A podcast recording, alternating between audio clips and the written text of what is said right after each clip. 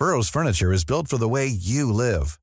From ensuring easy assembly and disassembly to honoring highly requested new colors for their award-winning seating, they always have their customers in mind. Their modular seating is made out of durable materials to last and grow with you. And with Burrow, you always get fast, free shipping.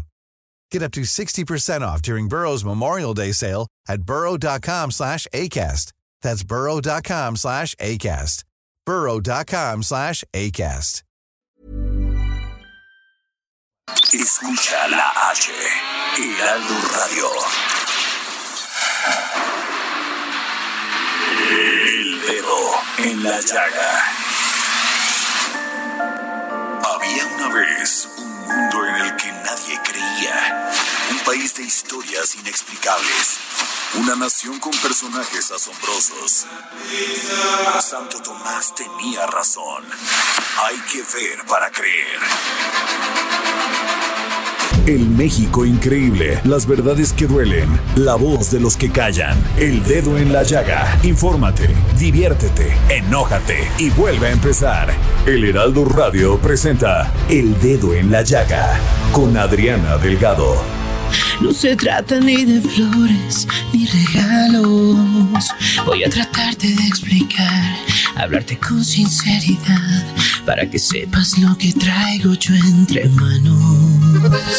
Primero quiero agradecerte tanto. Me has amado, me has llenado, me has cambiado. Y ya te debes de enterar lo que yo pienso en realidad. Cuando por tonto a veces me quedo callado. Quiero caminar de tu mano. Lo que me tardes, ¿cómo están? Los saluda su amiga Adriana Delgado y Jorge Sandoval en este viernes 18 de septiembre, Jorge Sandoval. Adriana Delgado, qué gusto escucharte. De verdad, en este viernes llegamos ya al fin de semana, Adriana Delgado, y de buenas escuchando esta canción. Oye, y hoy tenemos una gran entrevista que hiciste con Río Roma. Sí, dos jóvenes mexicanos muy talentosos, aparte hermanos. De verdad, a todos los que son fans de ellos, quédense aquí en la sintonía del dedo en la llaga con Adriana Delgado. Oye, pero da- danos algún este anticipo de lo que vamos a escuchar al ratito, Jorge, y esta gran entrevista que le realizaste a Río Roma. Mira, número uno, que se queden para ver qué es lo que te cantan. Número dos, en el teaser, dos hermanos revelan su relación antes de ser famosos. Ahí está ¡Órale! Ándale, no nos dijiste mucho, mi querido Jorge, pero yo creo que esta es la probadita de un gran postre, de un gran pastel y como siempre, los viernes, Jorge, pues hacemos lo mejor para entregarles, este, entregarles lo mejor de nosotros y además para que empiecen un fin de semana lleno de emoción, de pasión, de ganas por la vida, porque pues así hay que vivirla, Jorge. Definitivamente, así como dices, hay que hacerlo. Oye, y qué maravilla, porque hoy empezamos este viernes con un uno de mis, bueno, de mis escritores favoritos, un hombre al cual yo le tengo un gran respeto, una gran admiración y es una de las voces más destacadas de la literatura latinoamericana actual. Pues él nació en México en 1956. Bueno, no sé, a los hombres no les importa que les digas cuándo naciste, la verdad, La verdad. cuándo nacieron, Así es. ¿no? Hijo de un filósofo catalán, Luis Villoro, y de la psicoanalista yucateca Estela Ruiz Milán. Bueno, ¿qué decir de Juan Villoro? Además de que lo leen ustedes en el periódico Reforma, es un gran académico, un hombre muy respetado. Su primer libro, La Noche Navegable, un conjunto de 11 cuentos que son en buena medida relatos de jóvenes personajes que buscan un, pues su lugar en el mundo. Y bueno, me pasaría La Casa Pierde, con el que obtuvo el premio Javier Villaurrutia y el más reciente Los Culpables, que mereció el premio de narrativa Antonín Artau de la Embajada de Francia en México en el 2008, Monterroso nos demostró que la vida existe para volverse cuento. Ha dicho el autor refiriéndose a aquel curso impartido en la Biblioteca Alfonso Reyes en 1976 y de un proyecto de relato, La Vista de Suárez nació en 1991, la que sería su gran primer novela El disparo de Argón, a la que seguiría seis años después, materia dispuesta. Y bueno, es que Juan Villoro además eh, pues nos, nos trae algo que se tenía muy guardado y que él, como él mismo le llama, el examen extraordinario. Es una antología de 14 cuentos, dos de ellos inéditos en un género literario exigente y clandestino, el acordeón. ¿Y quién no hizo su acordeón? Pero él nos va a explicar más de eso porque es muy interesante. Juan, ¿cómo estás? Muy buenas tardes. Eh, algo está pasando con la conexión. En este momento ya lo vuelven a poner en la línea, pero muy interesante esto que nos has platicado acerca de la no, bueno, además esto que esto, no, bueno, además esto que él le llama el acordeón. ¿Quién no hizo un acordeón en su vida? Y como él relata, bien dice que para hacer un acordeón, el que lo hacía tenía que estudiar más que sí, que sí tenía que estudiar para el examen. Entonces, para él fue verdaderamente a veces pues como él mismo lo, lo dice, complicado, porque eh, yo creo que a veces escribes cosas y las dejas guardando, guardando, porque a veces no, no estás contento con el resultado. Y cuando ya te das cuenta, años después, que eso es lo que le quiero preguntar a Juan, pues te das cuenta que eran unas maravillas, que contabas en ese momento lo que ya, ya tenemos al maestro Juan El ingeniero de aquí de cabina y el operador Javi ya dicen que sí, Adriana. Maestro Villoro. Adriana, ¿qué tal? Muy buenas tardes. ¿Cómo estás, querido Juan? Gracias por contestarnos la llamada para el dedo en la llaga. Y estábamos hablando de examen extraordinario. Al contrario, muchas gracias a ustedes por tenerme en el programa.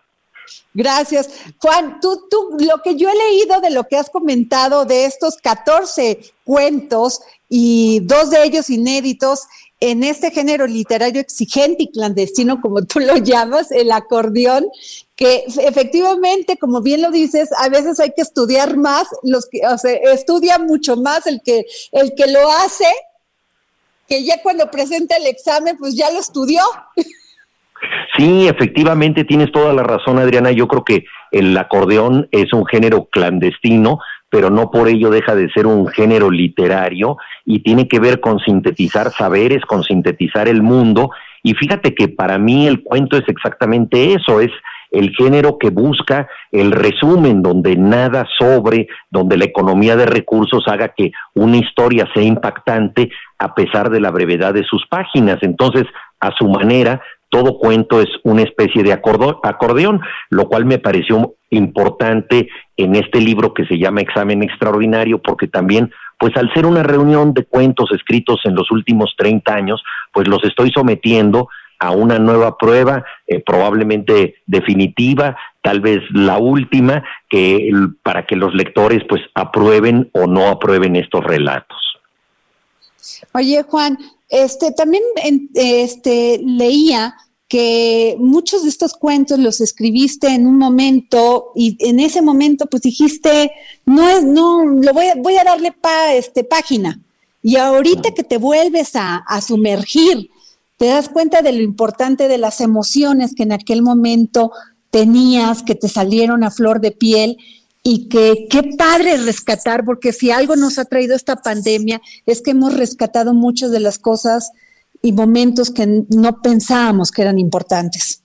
Sí, fíjate que yo he hablado con muchos amigos y me han comentado justamente en los días de la pandemia que de pronto han querido acudir a personas de su pasado con las que quedó una asignatura pendiente, gente con la que tuvieron algún desencuentro, algún problema y ganas de hacer las paces a través del tiempo.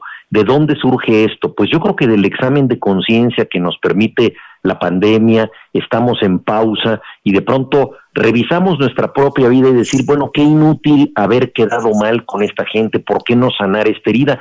Y entonces muchas personas pues han acudido a viejos romances o a viejas amistades y han hecho las paces en este momento en el que todos estamos en suspenso. Y yo creo que la literatura tiene mucho que ver con esto, con circunstancias que ocurrieron en otro tiempo y que de pronto nosotros tratamos de cerrar una herida o de entender cabalmente lo que ocurrió a través de un texto. Y yo creo que pues un libro como Examen Extraordinario, al ser una especie de cápsula del tiempo que reúne relatos de 30 años, pues tiene que ver con este rememorar, recuperar, volver hoy a las situaciones de ayer. Oye, Juan, fíjate que tú comentaste y en muchos de tus, de tus artículos en el periódico Reforma, has hablado de este tema de cómo nos queremos ganar eh, siempre el que cuente de los mexicanos cuando queremos contar los desastres que nos han sucedido, ¿no? Y siempre estamos viendo a quién, quién, quién gana, a quién le ha pasado lo peor. ¿No? Y esto lo cuentas de los mexicanos. Una vez te leí, es que vamos en que ibas en un taxi y entonces venías platicando con el con el conductor del taxi y entonces el, eh, se está siempre el, el, conductor del taxi te decía, pues es que a mí me había pasado esto y tú le comentabas, pues estos. Tratamos siempre los mexicanos de entender el desastre, siempre hablamos del desastre. ¿Por qué, Juan? Bueno, yo creo que nuestra vida es suficientemente complicada y en cierta forma catastrófica como para convertir muchas veces eh, las fatalidades en una forma de la épica, ¿no? Tú llegas a una reunión y dices, ¿cuánto creen que hice para llegar aquí viernes en la noche, viernes de quincena? Me aventé tres horas para llegar a la reunión y de inmediato alguien te dice, uy, eso no es nada, ¿cuánto crees que hice yo? Y obviamente hizo más que tú, y un tercero hizo más, o algún otro te cuenta del momento en que estuvo siete horas en un embotellamiento. Entonces tenemos casi una especie de vanidad del desastre, ¿no? En donde compensamos los horrores eh, acostumbrándonos a vivirlos y de alguna manera incluso vanagloriándonos de ciertas estadísticas, ¿no? Eh, pues eh, por ejemplo, nuestro peculiarísimo gusto por eh, competir comiendo chile, que sabemos que es muy eh, buena la eh, capsaicina, esta molécula que tiene muchas facultades y es espléndido el chile, pero también nos puede perforar el duodeno, nos puede causar úlceras y de pronto alguien, este, ahora sí que a valor mexicano, si tú comes, eh, te le pones tres o cuatro cucharadas de salsa con chile habanero a un taco, pues se le pone seis para presumir y empieza a llorar y le suda la coronilla y todo. Y este placer se convierte en una forma del masoquismo. Entonces yo creo que en, en, muchas circunstancias mexicanas donde estamos siempre al borde del desastre, encontramos una manera de volverlo divertido e incluso disfrutable, ¿no? Como esta costumbre que tenemos y que sorprende tanto a los extranjeros de darnos toques eléctricos en las cantinas que además la gente eh, que, que, dice, bueno, ¿cómo pueden divertirse con toques eléctricos y no solo eso, sino que los mexicanos le decimos a los fuereños, no, no, es que además es muy bueno para la salud porque te baja la borrachera y los toques son buenos para la circulación. Entonces convertimos esta tortura hasta en una forma eh, de, la, de la salud. De modo que, bueno, es una manera que tenemos de lidiar con un mundo que es adverso, pero que de manera picaresca, pues lo convertimos en entrañable y en soportable. Así es. Oye, Juan, y pero eh, también mencionas qué libros, qué libros te salvaron de la locura durante todo este confinamiento por el COVID. Mira, yo creo que hay muchos libros que tienen que ver precisamente con epidemias y llama la atención que buena parte de la literatura se haya escrito en esas circunstancias, desde la Ilíada o Antígona de Sófocles, eh, hasta obras más recientes como La peste de Albert Camus o El amor en los tiempos del cólera de García Márquez o un, un, libro que es una metáfora de la pandemia del SIDA, Salón de Belleza de Mario Velatín, pasando por muchas obras. En el Renacimiento, Boccaccio escribió el famoso de Camerón, haciendo que distintas personas, diez de ellas, se reunieran en un jardín cercano a Florencia para imaginar cada una de ellas diez historias y sobreponerse a la peste negra. Luego Daniel Defoe hizo su diario del año de la peste, de modo que hemos estado en contacto con estas epidemias, con estas amenazas de fin de mundo y los escritores pues nos han revelado la dureza de enfrentar esto, pero también la capacidad de sobrevivir. Y yo creo que eh, en esta pandemia, pues esas lecturas han sido muy importantes para nosotros, o también aquellas que no tienen nada que ver con este tema y nos llevan a otras realidades, ¿no? Se acaban de cumplir los 100 años de Ray Bradbury, el gran poeta de la ciencia ficción, y yo volví a leer Fahrenheit 451 y las crónicas marcianas, y me encantó, Adriana, estar en un planeta totalmente diferente. Juan, ¿cuál es, ¿cómo es un día en la vida de Juan Villoro? Bueno, hoy en día es, un día de encierro. Hay que recordar, Adriana, que el encierro es un lujo aquí en México al que no todos pueden acudir. Y como escritor yo siempre me quejo de no tener suficiente tiempo para mí. Entonces hoy en día pues lo paso básicamente entre libros y eh, leyendo y por supuesto con, con mi familia y haciendo deberes eh, familiares como por ejemplo ayer construir una casa eh, para un perro que llegó en partes hecha en China y bueno, me sentí particularmente útil eh, porque logré ayudar a, hacer esta pequeña casa, son tareas domésticas, pero bueno, esa es la vida que llevo ahora, pero normalmente eh, mi vida transcurre en las mañanas más o menos de esta misma manera, pero en las tardes pues haciendo muchas actividades que tienen que ver con clases, con ir a, presentaciones de libros, eh, soy miembro del Colegio Nacional donde tenemos muchas actividades, en fin, salir a hacer y atender otras cosas. Juan, este, te quiero preguntar, hubo un grupo de intelectuales que firmaron una carta por el tema de la, de, pues de la libertad de expresión. ¿Tú qué, tú qué me dices de eso? Bueno, mira, yo creo que es muy importante que entre todos defendamos la libertad de expresión. Creo que es un tema central para nosotros, lo sabes tú que te dedicas a eso. Yo escribo en el periódico Reforma y creo que entre todos lo debemos nosotros defender. Me parece que el presidente exagera en eh, criticar a algunos periodistas o algunos medios, incluso creo que es contraproducente para sus propios fines porque les da una tribuna que no necesariamente tienen. Yo creo que esto no debería suceder. El presidente finalmente puede estar por encima de todas esas cosas. Pero yo creo que es muy importante que nosotros juzguemos cuáles son los verdaderos atentados a la libertad de expresión el próximo lunes voy a dar una conferencia sobre Vicente Leñero y su libro Los periodistas en las plataformas del Colegio Nacional que trata del célebre caso Excelsior, cuando el presidente Luis Echeverría orquestó la salida de Julio Scherer y los mejores periodistas de aquel entonces del más importante periódico. Recordemos que Octavio Paz renunció a Plural en solidaridad con Julio Scherer.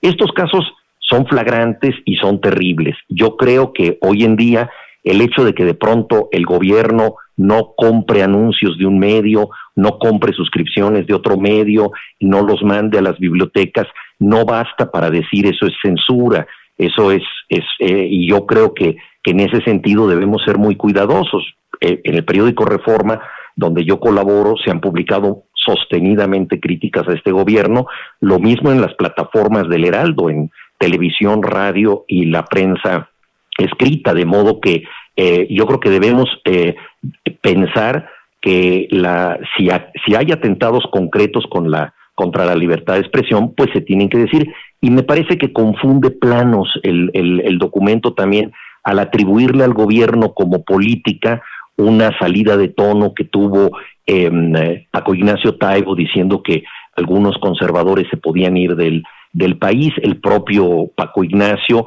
eh, dijo que, que, a veces habla más rápido de lo que piensa y que era simplemente una, una, una frase suelta, ¿no? Entonces yo creo que, que es importante que no, que no perdamos el perfil en la, en la discusión y que tratemos entre todos de tener una discusión plural y crítica y respetuosa. Y eso es muy importante porque la tolerancia, la tolerancia no basta practicarla, hay que ejercerla y creo que eso se aplica al gobierno que debe aceptar la disidencia, pero también a quienes no formamos parte del gobierno que tenemos que respetar las opiniones contrarias para establecer un diálogo y no un intercambio de ultimátums en el que nadie gana. Así es, Juan. Juan, y mi última pregunta también sería, porque tu columna de, de Reforma el día de hoy es muy interesante, porque eh, estamos ante un posible debilitamiento del Estado de Derecho, de que eh, pretender que la justicia derive de la opinión pública se debilita, como lo ha señalado, el Estado de Derecho. Efectivamente, yo creo que la iniciativa que se manda al Senado y que tendrá que supervisar la Suprema Corte de Justicia de que se haga una consulta popular para eh, ver si se eh, enjuicia a expresidentes, pues me parece que confunde los, los planos de cómo se debe impartir la justicia, porque yo creo que si hay ilícitos probados de cualquier persona en México, estos se deben eh, perseguir de oficio, es decir, no se necesita una votación para establecer que alguien es un delincuente. Y creo que se confunden los términos porque parecería que se requiere eh, de una opinión pública para ejercer eh, un proceso legal. Esto es peligroso y también creo que puede ser contraproducente, porque si, por ejemplo, hay ilícitos probados en el caso de un expresidente y esto se somete también a la consulta o es resultado esta investigación de una consulta, entonces la persona indiciada puede decir, hombre, me están haciendo un linchamiento político. Yo soy inocente, pero se ha distorsionado mi imagen por razones ajenas a la justicia. Entonces yo creo que la justicia debe ser autónoma, independiente y debe proceder al margen de la opinión. Yo creo que en términos de opinión ya hubo un plebiscito fundamental que fue la elección pasada, donde el presidente obtuvo una cantidad récord de votos. La aprobación que ha tenido ha sido muy alta en este tiempo eh, consideremos lo que consideremos eh, respecto a su a su política, eh, esa es la opinión. Entonces hay ya una valoración política que lo respalda y creo que la justicia debe seguir su curso de manera independiente y me parece que por ejemplo la unidad de inteligencia financiera ha hecho un trabajo muy notable en estos tiempos y debe seguir haciéndolo sin depender de una consulta adicional porque ahí se mezclan los temas y efectivamente, como tú bien dijiste, se pone en entredicho el Estado de Derecho, que dicho sea de paso, nunca ha sido muy firme entre nosotros. Muchísimas gracias, querido maestro Juan Villoro. Gracias por habernos tomado la llamada para el dedo en la llaga y sin duda una de las lecturas obligadas del dedo en la llaga va a ser examen extraordinario. Gracias, Muchísimas gracias, Adriana. Un abrazo grande. Hasta luego. Gracias, hasta luego. Pues Jorge, ahí tienes Lloro. Mucha tarea, una gran entrevista, esta, esta conversación que tuviste y nos deja mucha tarea el maestro, ¿no? Primero, él es uno, es un personaje, es un escritor. Pues nos vamos a un corte, Jorge, y regresamos aquí en el dedo en la llaga. No se trata ni de flores ni regalos. Voy a tratarte de explicar, hablarte con sinceridad, para que sepas lo que traigo yo entre manos. Primero quiero agradecerte tanto. Me has amado, me has llenado y me has cambiado. Y ya te debes de enterar lo que yo pienso en realidad. Cuando por tonto a veces me quedo callado. Quiero caminar de tu mano, lo que me resta de camino. Que los cumpleaños que me faltan siempre los pases conmigo. Te digo que no estoy jugando. Cuando te digo que te amo, te amo, te amo, te amo. Y quiero caminar de tu mano hasta que estemos muy viejitos.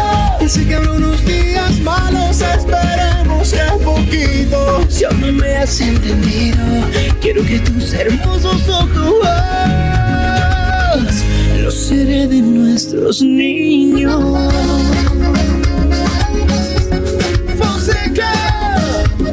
Una vez un sabio me dijo, muchacho, cuando alguien te guste, fíjate en sus manos.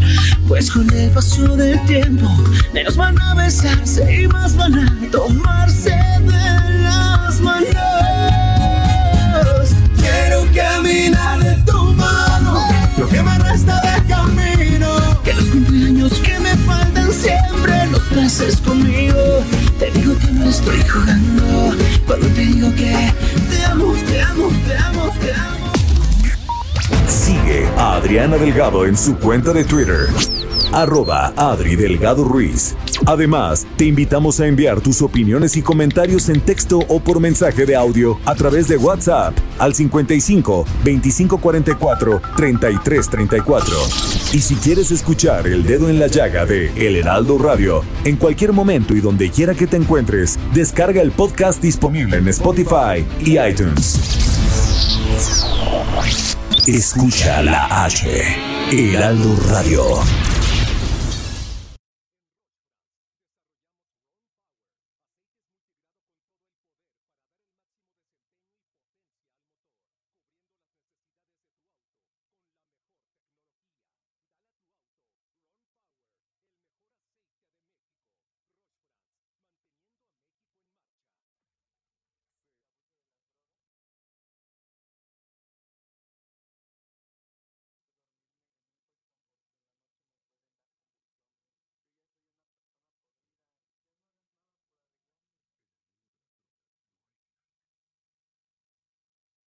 Heraldo Radio. La HCL se comparte, se ve y ahora también se escucha.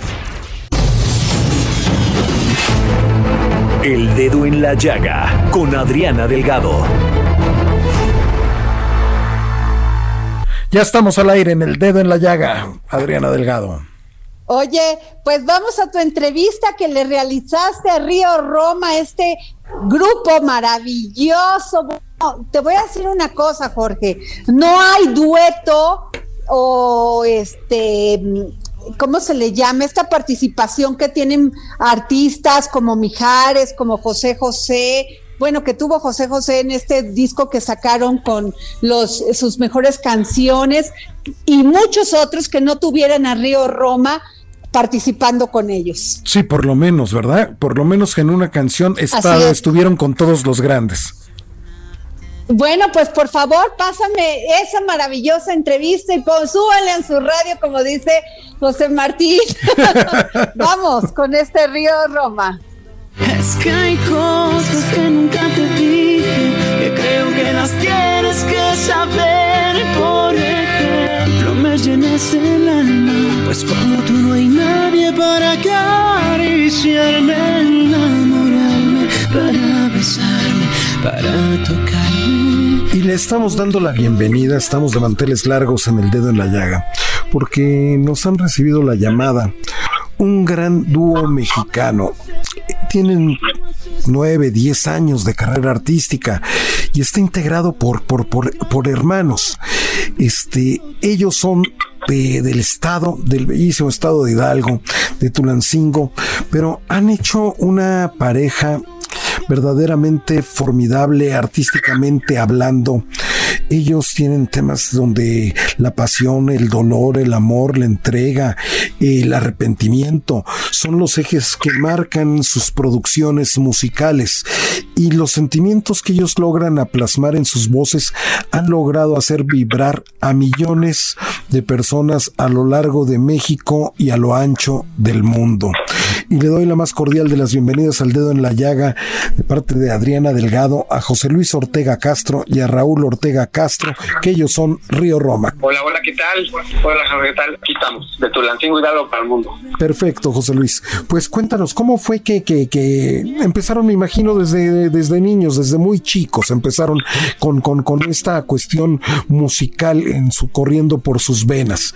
¿Cómo fue que, que, dieron sus primeros pasos y cómo fueron alentados o no por sus papás? Pues bueno, somos de, de una familia donde, donde siempre había música, ¿no? Los fines de semana eh, nuestra familia es un poco de entre Hidalgo y Puebla, siempre estábamos eh, pues compartiendo con, con, nuestro abuelo, con nuestros tíos, etcétera, y mi abuelo siempre gustaba de cantar, tocaba el acordeón, la marimba, la guitarra, y yo creo que de ahí, digamos que de ahí empezó el gusto por la música, obviamente la historia es pues muy larga, siempre, eh, siempre desde que nos acordamos estábamos cantando.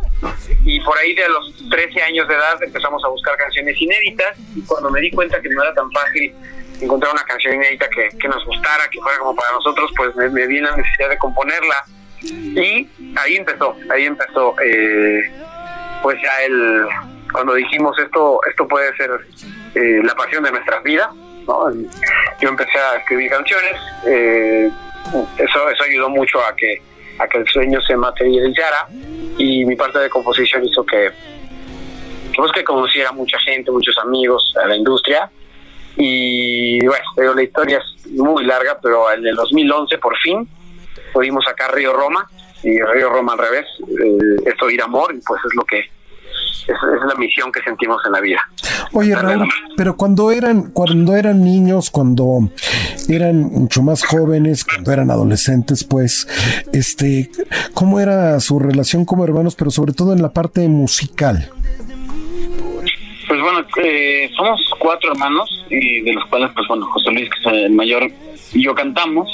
Creo que algo que siempre hemos compartido, pues, que nos ha ayudado también para estar juntos es el, el gusto musical justamente tenemos un hermano eh, medio de los dos, que pues es mucho más rockero y bueno, que era mucho más rockero, nada que ver con nuestros gustos musicales y creo que nos, nos ayudó a, pues, a que Roma se, se, llevara a cabo, ¿no? Porque compartimos pues, los mismos gustos en cuanto a intérpretes, compositores, este, las mismas influencias musicales. Creo que eso nos ayudó mucho a que Roma pues se diera a cabo. Pero como, como, como hermanos, a veces las relaciones como hermanos, pues no son para nada fáciles el estar conviviendo, pues todos los días de la vida, este, bajo un mismo techo en la mayoría de los casos, es, es, es complicado. Y, y, para ustedes, este, ¿cómo, cómo, cómo fue esto? Porque también se requiere de disciplina para sentarse a tocar, para, para sentarse y ponerse un horario para, para componer, para tocar, para ensayar. ¿Cómo, ¿Cómo fue esto entre ustedes? Pues fíjate que también eh, antes de Roma tuvimos unos, unos proyectos este, en, en el cual, bueno, cada quien por su lado, y, ahí aprendimos mucho, ¿no? Y como tú dices, creo que eh, coincidimos en que es más difícil trabajar con personas que no sean de tu misma sangre que, que con hermanos, en nuestro caso, por, por lo menos. Creo que aquí, obviamente, como tú dices, hay, hay días en los que, pues sí, pues hay diferencias en muchas cosas, pero pues al fin de cuentas, pues eh, pues nos arreglamos, ¿no? Y yo creo que sería mucho más difícil con una persona que no, con los cuales no tienes lazo de sangre que, pues más fácilmente le puedes decir que va y ya nunca más verlo, ¿no? Pero aquí pues siempre estaremos juntos, este, nuestra familia es muy unida, así que pues, siempre, siempre vamos a estar ahí comiendo en la misma mesa.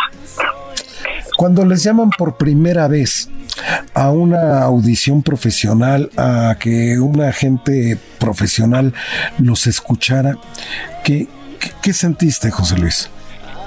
Eh, a ver, pues eh, eh, tuvimos, como decía Raúl, tuvimos diferentes eh, grupos. Él estaba en Oxana Frisbee, yo en Chaumama. Digo que la historia es de verdad pues como pero tu como, primera vez lucha no pero ahora sí ¿Eh? que tu primera vez de que nunca habías estado con gente profesional y no habías estado con, con la gente de a de veras digamos. Claro eh, pues fíjate que no no no no tuvimos a ver cómo te lo digo eh, nos sentíamos muy felices haciendo lo que hacíamos, no, no, no había mucho nervio. Eh, por ahí me acuerdo de cuando hicimos algunas eh, apariciones o algunas presentaciones ya con más bien no hubo un casting como tal como Río Roma. Simplemente nos escucharon mandamos el, el, el, demo y, y, y, ya no hubo ya no hubo que vernos en vivo. No, no, nunca hubo una audición así de prueba las canciones y dijeron claro gracias a, a ellos lo que sí es que cuando cuando fuimos eh, a, Miami una vez una vez en Miami fuimos a una a una presentación donde había estaban todos los presidentes de de, de la compañía de todos los países no entonces ahí sí eh, ahí sí la verdad sí sentimos bastante nervio porque sabíamos que dependía pues de, ellos la decisión de, lanzar eh, al grupo a nivel internacional y sí me acuerdo que ahí sí estaba súper nervioso y nos fue muy bien, gracias a Dios, pero pero yo creo que impone más cuando cuando te está observando alguien, como tú comentas, alguien que pues que, que sabe que, que, tiene una opinión musical, que tiene mucha experiencia eh, y que te está viendo con una mirada fría, ¿no? Que te está viendo, eh, que te está casi calificando, juzgando, es así, eh, no, es, es, más el nervio en, en ese sentido que, que, cuando estás en un lugar muy grande con muchas personas, porque normalmente en los conciertos pues la gente te está esperando o, o por ejemplo me acuerdo ahorita que, que haces la pregunta, eh, empezando, empezando Río Roma, los meses, eh, abrimos el concierto de Mark Anthony y Alejandro Fernández aquí en el Sol. Y pues imagínate, no era gente que venía a ver a Alejandro y a Mark.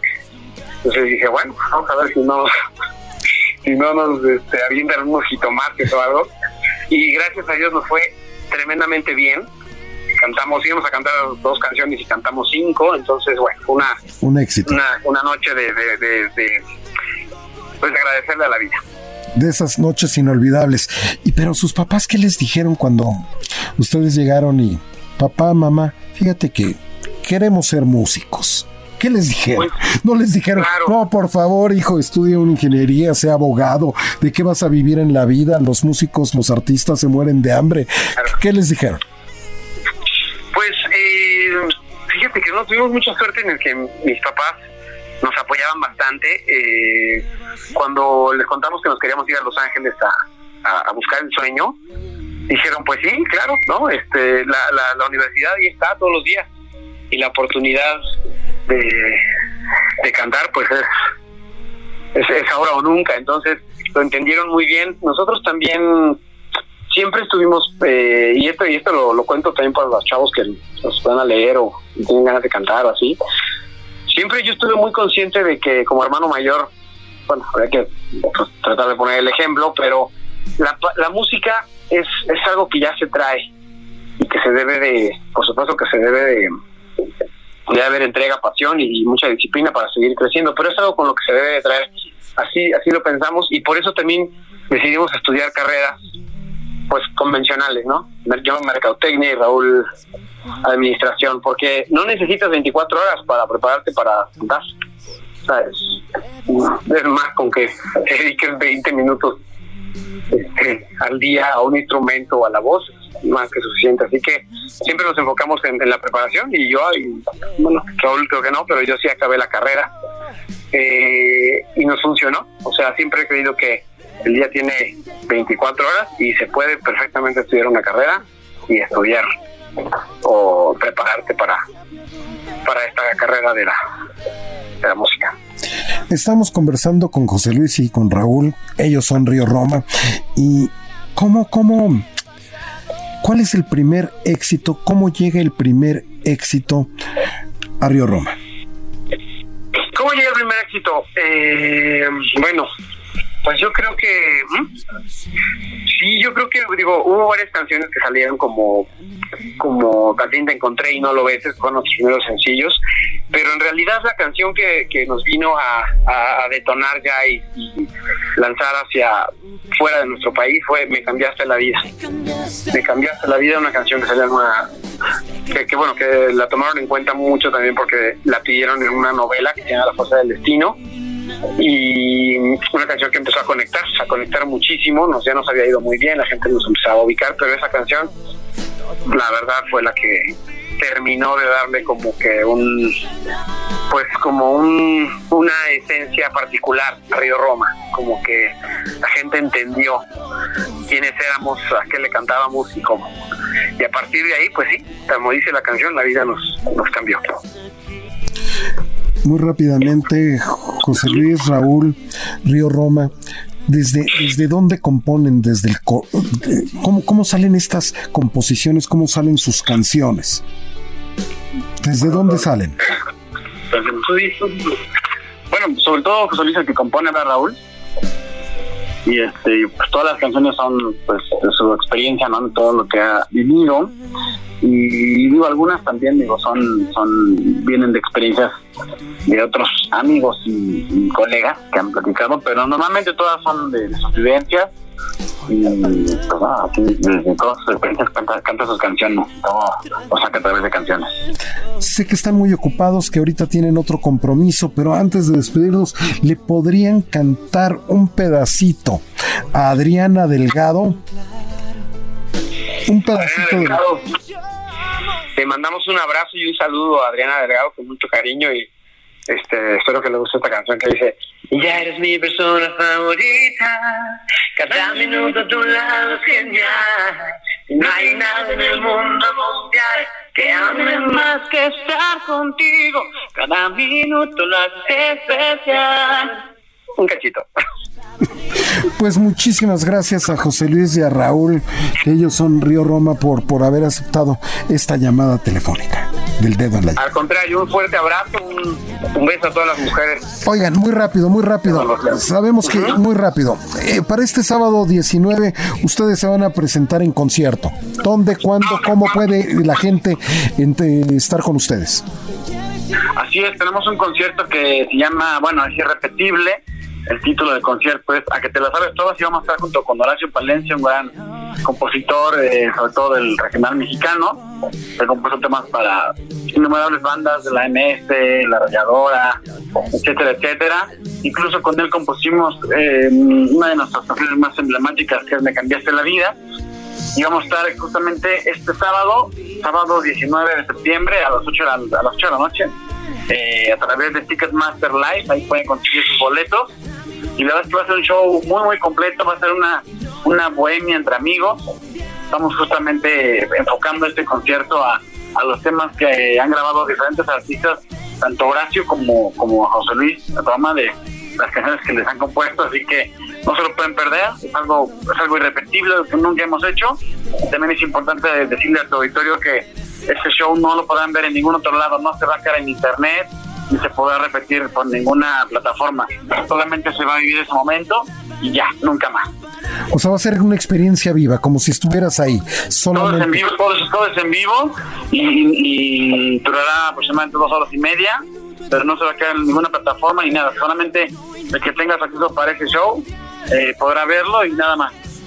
Entonces, si quieren vivir la experiencia de estar en vivo con Río Roma, mañana, sábado 19 de septiembre a las 8 de la noche, en streaming, ¿no? ¿Y, dónde consiguen los boletos? Este sábado, eh, en Ticketmaster Live. Ticketmaster Live, ticketmaster.com.mx. Ahí se meten y le ponen eh, Ticketmaster Live y consiguen sus boletos de este concierto irrepetible, ya que te la sabes toda. Padrísimo, pues ahí estaremos viendo a Río Roma y disfrutando de sus canciones y de su talento. Muchísimas gracias para el dedo en la llaga y para el Heraldo Radio haber aceptado esta entrevista. Muchísimas gracias. Al contrario, estén bien, saludos. Saludos.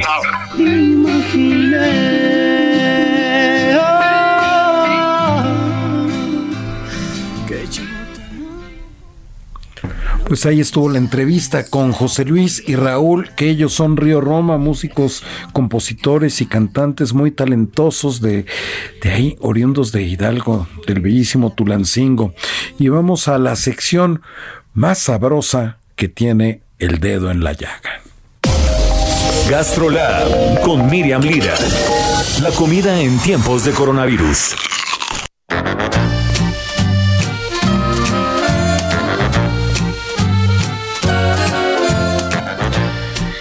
Miriam Lira, editora del suplemento Gastrolab, ¿cómo estás? Muy buenas tardes en este viernes. Hola Jorge, ¿cómo están todos los amigos del Dedo en la Llaga y de Gastrolab, de Heraldo Radio? Estamos muy contentos, todavía seguimos celebrando nuestras raíces, ¿cómo de que no? Todavía estamos en fiestas patrias y hoy nos toca hablar del maíz. Estamos en la resaca, ¿verdad? En la resaca del grito y del Día de la Independencia. Así es, y somos hijos del maíz y eso nos llena de orgullo. Y me encanta decir que su cultura está más viva que nunca, porque fíjate, Jorgito, que en los últimos cinco años hemos visto un resurgimiento muy importante, porque cada vez más restaurantes, tortillerías, taquerías, se están comprometiendo y están volviendo al origen, rescatando, sembrando y utilizando una gran cantidad de razas de maíces que ha ocasionado que se ofrezcan tortillas de excelente calidad y en todos los niveles, desde el restaurante de mayor prestigio hasta el puestito, hasta nuestra tortillería al pie de calle en nuestras colonias. Entonces, pues este maíz nos ha acompañado desde tiempos inmemorables fue y sigue siendo el alimento más importante en toda Mesoamérica porque tiene un alto contenido nutricional y porque es muy accesible. Y tú no me dejarás mentir, pero un buen, este, unas buenas tortillitas dos guisaditos y estamos listos para el desayuno, para la comida y para la cena. Y, o sea, el kilo de tortillas cuesta 15 pesos de acuerdo con la Profeco, es el límite, el máximo de, del precio que lo pueden vender. Entonces, es uno de los alimentos más accesibles que tenemos. Además, el maíz nos llena de orgullo. La domesticación que se dio hace, imagínate, Jorge, más de 9000 años fue también en nuestras tierras, en Guerrero, muy cerca del río Balsas. Ahí los recolectores, en su mayoría, pues las mujeres que eran las que hacían esta labor, pues juntaban los granos del teocincle, que es el antecedente más antiguo que conocemos del maíz. Entonces también nos hinchamos de orgullo porque 64 razas tenemos en nuestro país en, este, 59 son completamente endémicas, lo que quiere decir que solo se dan en nuestra tierra. Y para obtener toda la masa que se, que se que necesitamos para hacer tortillas, tlacoyos, tlayudas, sopecitos, memelas, todo nuestro universo garnachero, pues el proceso que se tiene que llevar a cabo es la nixtamalización, que es un proceso en el que se lleva a cabo la cocción del maíz y solamente necesita tres ingredientes primordiales, que es agua, cal y el grano. Se deja cociendo por más de 15 horas y entonces el grano va ablandándose, lo que va a hacer que permita que la molienda sea mucho más sencilla, pero con todos los elementos que tiene la cal, pues va adhiriéndose a todo este grano un montón y una gran cantidad de calcio. Entonces, imagínate que también gracias a esto, los mexicanos su principal fuente de, de calcio lo obtienen de las tortillas. Entonces, pues imagínate, es nutritivo, es sabroso. Este, además, este año también fue muy importante para el maíz porque se aprobó la ley para el fomento de los maíces nativos. Es una ley muy, muy importante porque protege el suelo, porque protege a los agricultores, porque hace que todos los maíces criollos se sigan sembrando en, una gran cantidad de, sitios y de regiones de nuestro país. Y pues en algún momento fuimos un poquito en, picada en cuanto a la caída del consumo, cayó hasta el 40%, pero ahora mismo estamos en el mejor momento. Así es que hay que disfrutarlo, hay que comer todas las garnachas hechas con maíz que podamos, hacer país y comer local siempre. Efectivamente, mi querida Miriam, es, es, es, impresionante cómo estamos relacionados con, con, con, con, el maíz. En la misma historia, por ejemplo, el libro más antiguo de los mayas, el Popol Vuh, ahí donde se narra la, la, historia de la creación de los mayas, pues decía que, que los abuelos habían sido hechos con maíz blanco y amarillo porque el maíz es, sagrado y entonces eso los conectaba de manera espiritual con, con, con, con, con, con esto, con el maíz, y nos ha acompañado a lo largo del tiempo a los mexicanos, así como dices, en todas las garnachas y en muchísimos platillos, ¿verdad? Muchísimos platillos, nuestro pozole que tanto queremos y adoramos, del que platicamos hace unos días que, que los mexicas lo preparaban con carne humana. Afortunadamente ya no se hace así, este, utilizamos el cerdo que nos trajeron los españoles y pues es un gran sincretismo, este, pues está presente en prácticamente en todas nuestras comidas, no hay comida en la que no se siga una buena tortilla, este, más de 100 mil tortillerías en todo el país tenemos, en todas se está recuperando este, esta gran tradición de la mixtamalización. Si no me creen, vayan a la que tengan más cercana y pregunten, sean curiosos este, de dónde trajeron el maíz, cómo es que lo hacen y se van a llevar una grata sorpresa porque en los próximos años, se los aseguro, vamos a tener una calidad de tortillas en, en, en donde quiera que vayamos es impresionante. Entonces no hay que dejar de, consumir todo esto que nos da nuestra gran tierra. Miriam Lira, editora del suplemento Gastrolab, muchísimas gracias, muy interesante y sabroso como siempre tu comentario. Próximo viernes. Acá nos vemos y provecho a todos.